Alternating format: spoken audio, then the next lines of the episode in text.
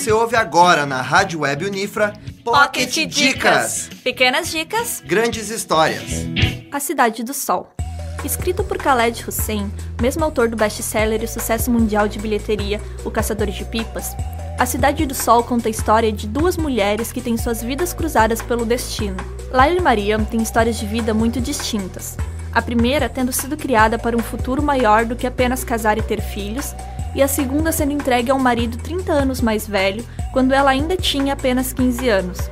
Para quem fica horrorizado com as matérias sobre a vida das mulheres no Iraque, Afeganistão e outros países da região que sofrem com as guerras, A Cidade do Sol é praticamente um ataque emocional. Protagonizado por personagens fortes como Laila Maria, ainda que não seja um livro baseado em fatos reais, a história vivida por essas mulheres é similar à de muitas outras.